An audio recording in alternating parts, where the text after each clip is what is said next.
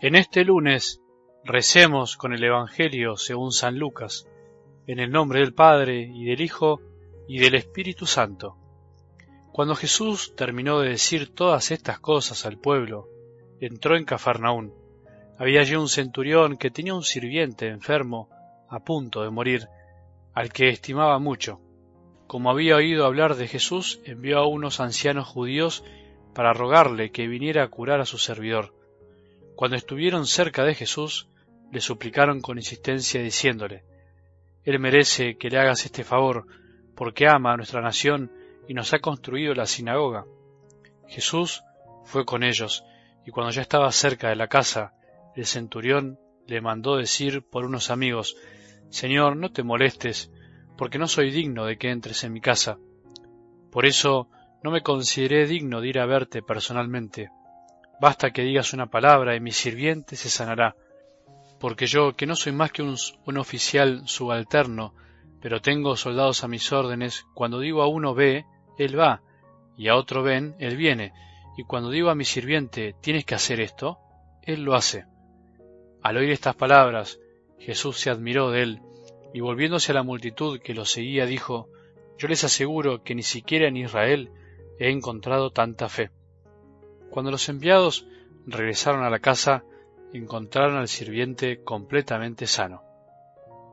Palabra del Señor.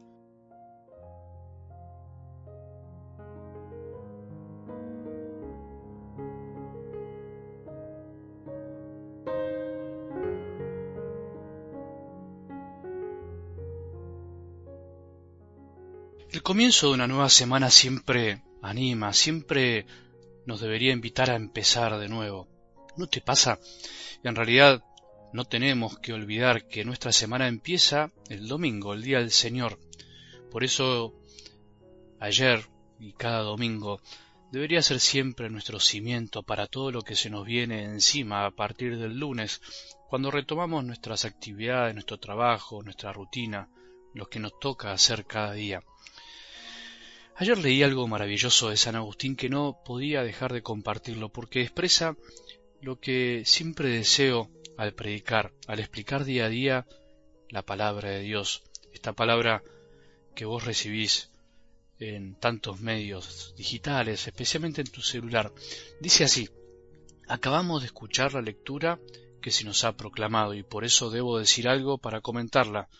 Dios me ayudará para que diga cosas verdaderas, si yo por mi parte no pretendo exponer mis propias ideas, porque si les propusiera mis ideas, también yo sería de aquellos pastores que en lugar de apacentar las ovejas, se apacientan a sí mismos.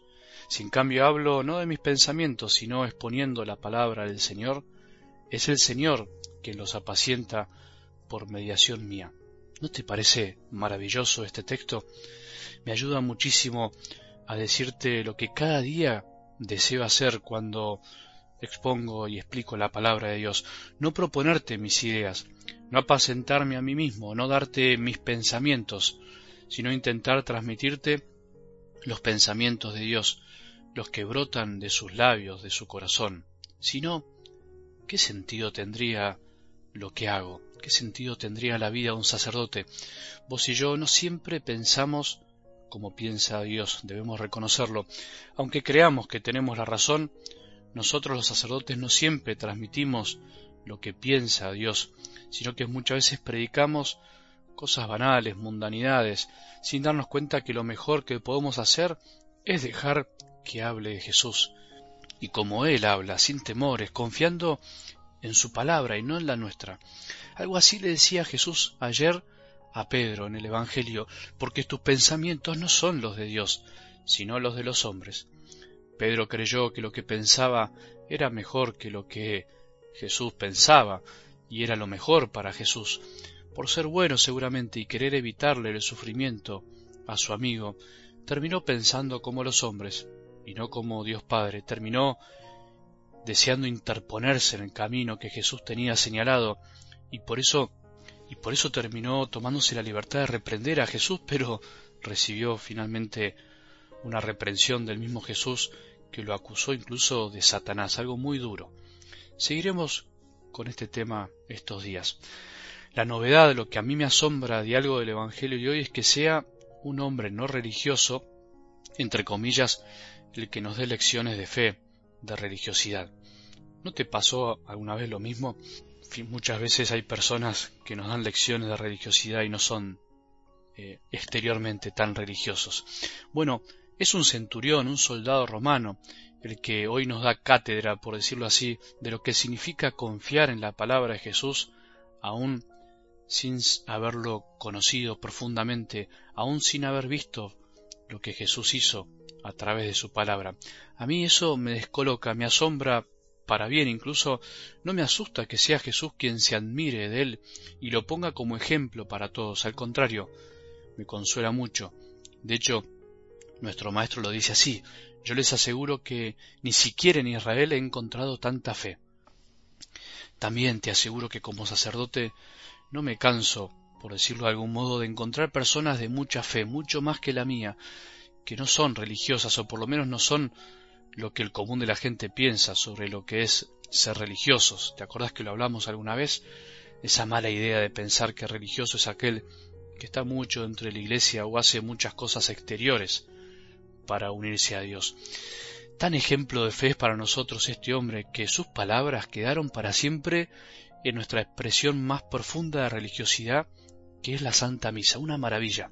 ¿No te asombra eso? Las palabras de un hombre pagano, de alguien que supuestamente no tenía fe, son rezadas todos los días por millones de personas en el mundo en cada misa celebrada, antes de recibir a Jesús en la Eucaristía. Son las únicas palabras de la Santa Misa que el sacerdote debe responder junto con todo el pueblo.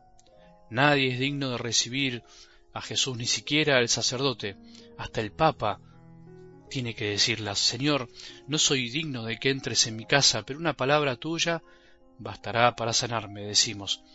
El Evangelio es así de sorprendente, un canto a la apertura, una cachetada a nuestra estrechez mental, una muestra clara de que Jesús se regocijó por acercarse a los más apartados, aquellos que incluso los religiosos de esa época no consideraban dignos. Qué lindo que es saber que Jesús vino a hacernos dignos a todos, a los que dicen ser religiosos y a los que aparentemente no tienen fe, a todos. Si la palabra de Jesús ese día bastó para sanar a ese sirviente, hoy debemos creer y pensar lo mismo. ¿No nos asombra?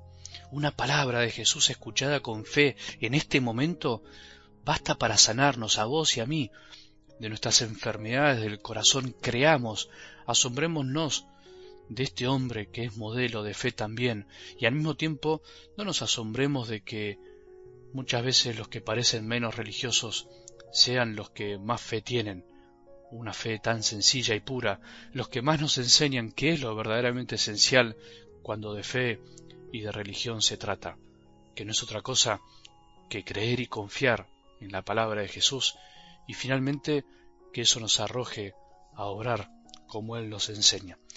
Que tengamos un buen día y que la bendición de Dios, que es Padre misericordioso, Hijo y Espíritu Santo, descienda sobre nuestros corazones y permanezca para siempre.